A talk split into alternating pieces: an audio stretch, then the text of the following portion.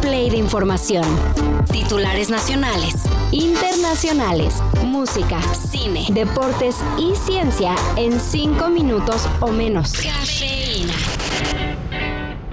Imagínense bajar del avión y encontrarse en medio de una balacera. Bueno, pues eso es lo que vivieron ayer por la tarde usuarios del Aeropuerto Internacional de la Ciudad de México. No afectó a las operaciones del aeropuerto. No afectó absolutamente nada, más tenemos la puerta número 2 cerrada porque ahí hay indicios, todavía unos cartuchos en, en, el, en el piso, pero todo está funcionando normalmente. Se reportaron un par de detonaciones que hicieron que todo mundo se echara al suelo. Pero bueno, las autoridades no son buenas para atender este tipo de eventos, pero sí para minimizarlos. Rápido salieron a decir que se trató de un intercambio de disparos entre policías y presuntos delincuentes luego de una persecución, que no se puso en riesgo la vida de pasajeros o visitantes del aeropuerto capitalino. Dicen, aunque un policía haya resultado herido.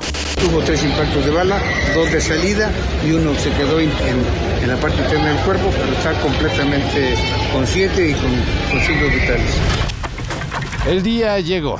Los estudiosos del fenómeno extraterrestre tuvieron cabida nada más y nada menos que en la Cámara de Diputados, donde se dio la primera audiencia ovni de nuestro país. Que trae una punta adelante, un puntito adelante, ah cabrón. A ver, abusado, es como... Ahí van más, van más, y van a una velocidad, pero... 1, 2, 3, 4, 5, 6, 7, 8 en la pantalla. Cuídalo, no lo cierres. Jóvenes, No estamos solos. sí, no estamos solos, eh. En el evento estuvieron varios invitados, pero el que despertó más interés fue Ryan Graves, teniente de Marina de los Estados Unidos en retiro, que también es director de la asociación Americans for Safe Aerospace. Y bueno, además de muchos testimonios de supuestos encuentros cercanos con naves no identificadas, también se presentaron dos restos biológicos no humanos que, según, tienen una antigüedad de mil años. Se trataba de material orgánico propio de un huevo. Todo nos indica que se trata de un embrión de pocas semanas de gestación. No estamos hablando de ficción, estamos hablando de ciencia. ¿Qué óvole ahí?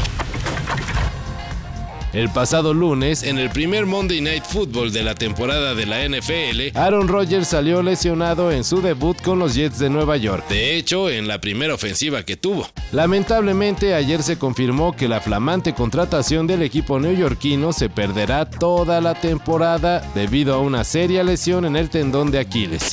Ese sí que lo tenía todo. La fuerza, la habilidad. Podía boxear y recibir un golpe y seguir peleando. Pero ese maldito talón, con el rasguño de una mosca, se acabó. Aaron Rodgers llegó a los Jets luego de hacer historia con los empacadores de Green Bay y se esperaba que llevara a su nuevo equipo a competir por un campeonato.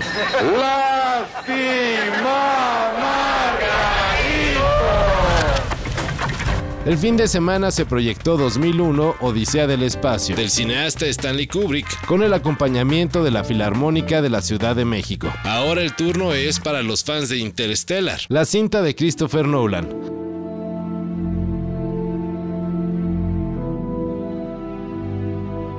la cual tendrá una presentación especial en las instalaciones del Centro Universitario Cultural, donde una orquesta de 30 músicos ejecutará su score.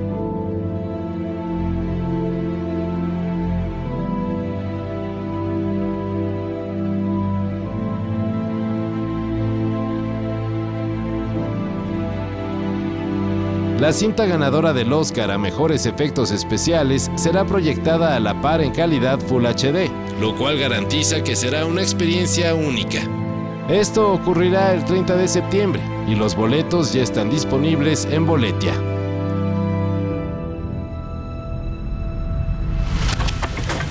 Ayer se realizó el Apple Event. Y aunque las redes enloquecieron con la presentación del iPhone 15, el anuncio que se llevó la tarde no tuvo que ver con un nuevo gadget o dispositivo sino con el Apple Carbon Neutral, el proyecto de Apple para que todos sus productos sean emisiones neutras a más tardar en 2030. Y ahí la llevan. La nueva generación de Apple Watch Series 9 y Apple Watch Ultra 2 son los primeros productos totalmente Apple Carbon Neutral, mientras que el 99% del iPhone 15 fue fabricado con los nuevos criterios en sustentabilidad y medio ambiente, algo que ya urgía, luego del verano que nos acabamos de aventar, por cierto que fue el más caluroso de la historia. Todo esto y más de lo que necesitas saber en sopitas.com. El guion corre a cargo de Álvaro Cortés y yo soy Carlos el Santo Domínguez.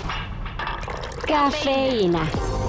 Un shot de noticias para despertar. Lunes a viernes por sopitas.com. Y donde sea que escuches podcasts.